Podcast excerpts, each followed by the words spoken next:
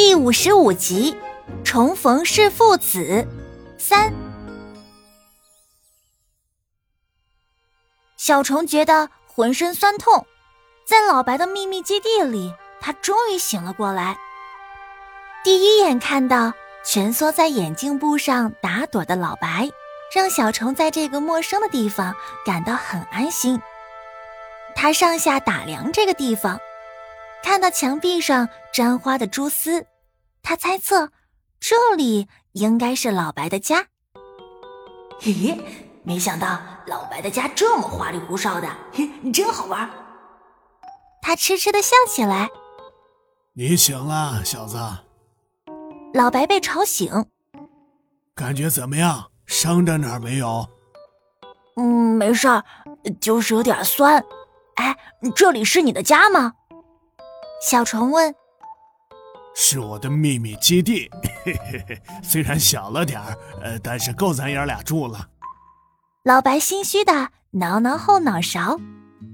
呃，对了，我跟那些大白虫子闹翻了，然后就自作主张把你带出来了。呃，那个，你要是不愿意的话，呃，我就，我就……老白突然结巴起来。哎呀，你就说吧，你愿不愿意认我当老爸，以后跟我一起生活？反正我可都跟大虫子说了，要认你当义子。老白撇着眼睛看小虫，心里十分紧张。爸，小虫笑弯了眼睛，扑向老白。我愿意，愿意，愿意，愿意，特别愿意。嘿嘿。他在老白身上到处乱爬，开心的要飞起来。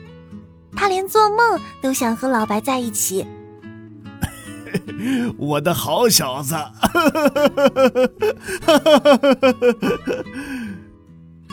小虫这一声“爸”，让老白乐的都找不着北了。这可是平生第一次有人喊他爸，并且是他最疼爱的小家伙。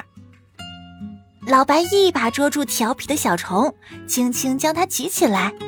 爷俩对着傻笑不止。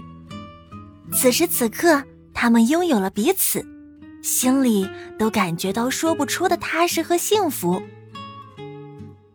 这天晚上，老白费了好大力气，才说服小虫跟他一起去见李新果。不去行不行啊？就咱俩一起生活，不是挺好的？小虫舍不得离开这个房间。也舍不得他的朋友们。小子，不是我不愿意养你，但凡你能吃点别的都行，可你偏偏只能吃桑叶，没有桑叶你就活不成了，知道吗？老白叹了口气：“唉，可惜我根本不知道哪里能弄到桑叶，只有人类才知道吧。所以，唉。”其实。老白比小虫更舍不得离开这里，这毕竟是他生活了一辈子的地方。但是为了小虫，为了对玉子的承诺，他愿意跟他一起去冒险。但是，是不是有点不公平啊？虽然小虫和他的兄弟姐妹们没什么感情，心里却还是很不好受。只有我有老爸。他们都没有，所以他们就没办法选择他们喜欢的人类。怎么着？你想把你老爸让给他们？老白坏笑。那可不行，你是我爸，谁也不给。想到老白要去给别的小蚕当爸爸，他气鼓鼓的。那不结了吗？老白慈爱的看着小虫。因为我是你爸，所以我必须对你负责。不过你也不用替他们担心，那些小家伙的命运也是很不错的。想想你为什么喜欢杨老师？因为杨老师又漂亮又温柔又善良，他对每一只动物都很好。没错，所以他一定会想办法对那些小蚕负责的。他是这屋里所有动物的妈妈，但我只是你一只虫子的老爸。所以只对你负责就够了。老白拍拍小虫的脑袋，继续说道：“不过嘛，你可以邀请几个小伙伴，和你要好的，咱们一起去新家生活。十一和六十八，小虫脱口而出：“是蚕，和你一样的蚕宝宝。蚂蚁们是不可能跟我们离开这里的。”啊，怎么这样啊？不能带蚂蚁朋友一起走，让小虫很失望。那我就只有一个朋友了，你见过的那个陪我一起面壁的女生。那可是个好姑娘。老白见过那小女生是怎么在大蚕们面前勇敢的站出来替小虫说话的，而且他本来就要为儿子将来的婚事考虑，小虫的建议让他非常满意。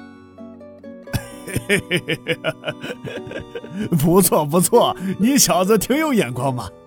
什么眼光啊？你笑什么？小虫不解的看着傻笑的老白。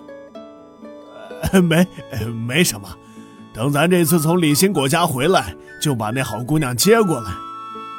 老白盘算起来，呃，人家还不一定愿意呢。小虫心里很没底。肯定愿意，我看那姑娘八成喜欢你。老白又傻笑起来。爸，你说什么傻话呢？小虫羞红了脸，他用小爪子拼命捶打老白。